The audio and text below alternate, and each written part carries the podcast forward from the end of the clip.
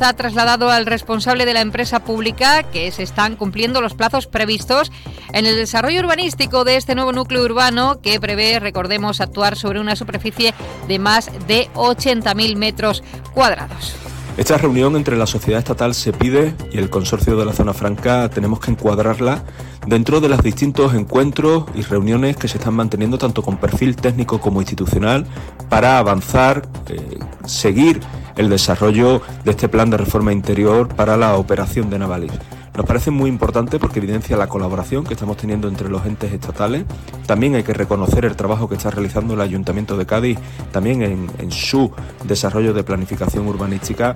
El espacio contará con más de 800 viviendas, un 50% destinada a vivienda protegida, 10.000 metros cuadrados de zonas verdes y 28.000 metros cuadrados de zonas comerciales. Más asuntos. La Consejería de Fomento, Articulación del Territorio y Vivienda ha puesto en servicio la pasarela ciclopeatonal que une la parada del tranvía de la Vía de Cádiz con el polígono industrial y comercial de Tres Caminos. La consejera de Fomento es Rocío Díaz. Una inversión de algo más de 1,3 millones de euros que hace el Gobierno de la Junta de Andalucía lo que va a promover es que muchos de los trabajadores de estas 320 empresas que están aquí asentadas en este polígono puedan venir en el tranvía y eso es algo necesario. Ya efectuaba parada, como todos ustedes saben, pero creo que ahora la parada pues tiene todo el sentido del mundo la actuación, ha dicho la consejera, da sentido a esta parada del tranvía situada en un tramo interurbano del recorrido en una zona de marismas y suelo no urbanizable protegido entre Chiclana y San Fernando, una localización que limitaba mucho su uso y su funcionalidad.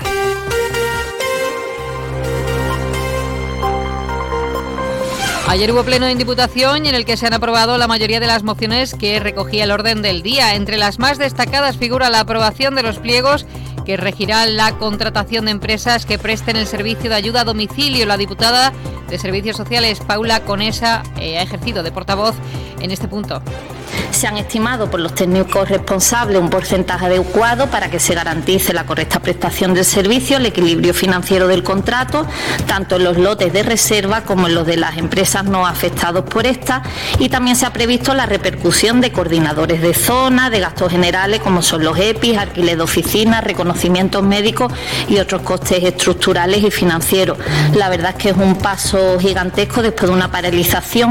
También se ha aprobado por unanimidad otro asunto de gestión en referencia al programa de fomento del empleo agrario o la de instar al Gobierno de España a rectificar su actuación relativa al sector pesquero andaluz. Y el Grupo de Izquierda Unida ha logrado el respaldo unánime del Pleno a la moción defendida por el diputado provincial Ramón Galán, por la que se insta a la Junta de Andalucía a poner solución a los continuos cortes de luz que sufren numerosos municipios de la Sierra de Cádiz. Que hace muchos años venimos sufriendo cortes en el suministro eléctrico, eléctrico con más de 10, 15 cortes, días en los que tenemos más de 10 o 15 cortes de, de, este suministro eléctrico y creo que también era muy, muy, muy importante que aparte de las negociaciones que hemos tenido con industria, de las veces que nos hemos sentado con Indesa, donde nos han planteado o donde nos han dicho que se van a llevar a cabo planes de inversiones, pero a la vista está que después pasan los años y el problema sigue. Por lo tanto, creo que era importante, así lo hemos manifestado, por otro lado, Ramón Galán ha mostrado su sorpresa ante la abstención del PSOE en la moción en favor de que el Gobierno central dote de más recursos humanos y materiales al Centro de Recuperación de Discapacidad Física de San Fernando. Y el Grupo Socialista ha requerido al equipo de gobierno de la Diputación para que abandere la lucha contra el desempleo estructural que sitúa a la provincia por encima del 20% en la tasa de paro según la EPA. Y en el Pleno, el secretario general del PSOE de Cádiz, Juan Carlos Ruiz Bois, ha renunciado a su acta de diputado provincial para centrarse en otras responsabilidades. Lo anuncié así hace ya una fecha y quería hoy compartirla con mi presencia con la Corporación Provincial, a la que le deseo todo tipo de suerte en la defensa de los intereses de los vecinos y vecinas de la provincia de Cádiz donde van a contar con la colaboración y la cooperación del Grupo Provincial Socialista. 8.27 minutos.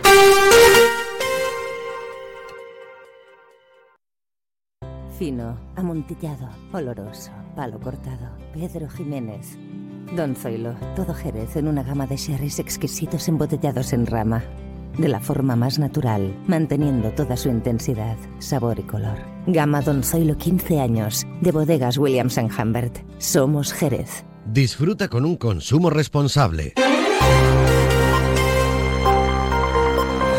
Comisiones Obreras ha presentado un informe sobre las listas de espera en la sanidad pública de la provincia de Cádiz y que viene realizando desde el año 2012. Según ha explicado la secretaria general del sindicato Inmaculado Ortega, la situación primaria sigue siendo alarmante y Cádiz es la tercera provincia andaluza donde más se ha incrementado la lista de espera.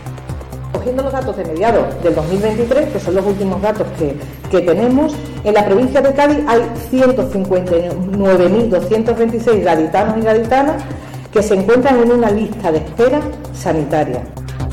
Y más asuntos. El jueves la Archicofradía de La Palma va a presentar la restauración del estandarte del milagro de 1755 y que se ha llevado a cabo gracias a una subvención de la Junta de Andalucía para la conservación del arte sacro. El hermano mayor de la Archicofradía de La Palma es Pedro Bueno Cruces.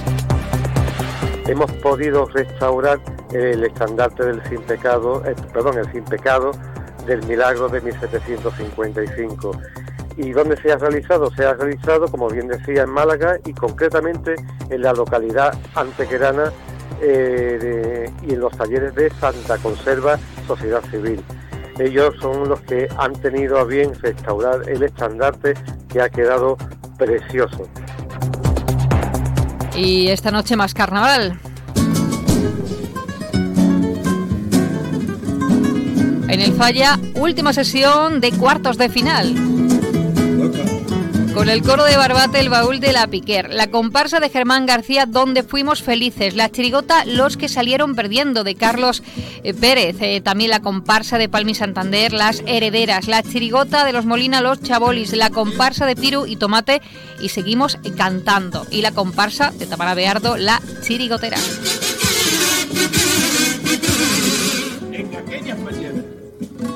Y anoche sonó este paso doble del Chapa. Y con él llegamos ya a las ocho y media. Más noticias de Cádiz a partir de las doce y veinte. Ahora les dejamos con Carlos Alsina y más de uno. Buenos días.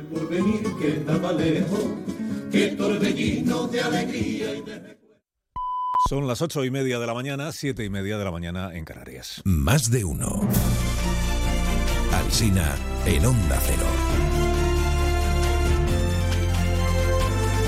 Dirección de sonido, Fran Montes. Producción, María Jesús Moreno, Marisol Parada y Alicia Eras.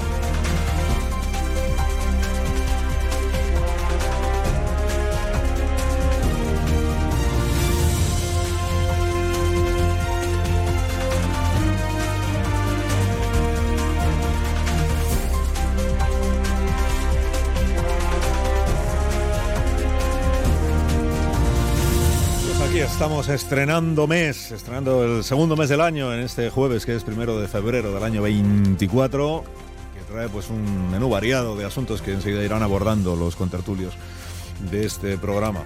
Bueno, los que, los que lleguen a tiempo de abordar los asuntos de este programa. Bueno, se viene debate territorial sobre el agua del Ebro. Otra vez, aprieta la sequía en Cataluña noticia muy relevante del día es que hoy se declara la emergencia ya en Cataluña por la falta de agua.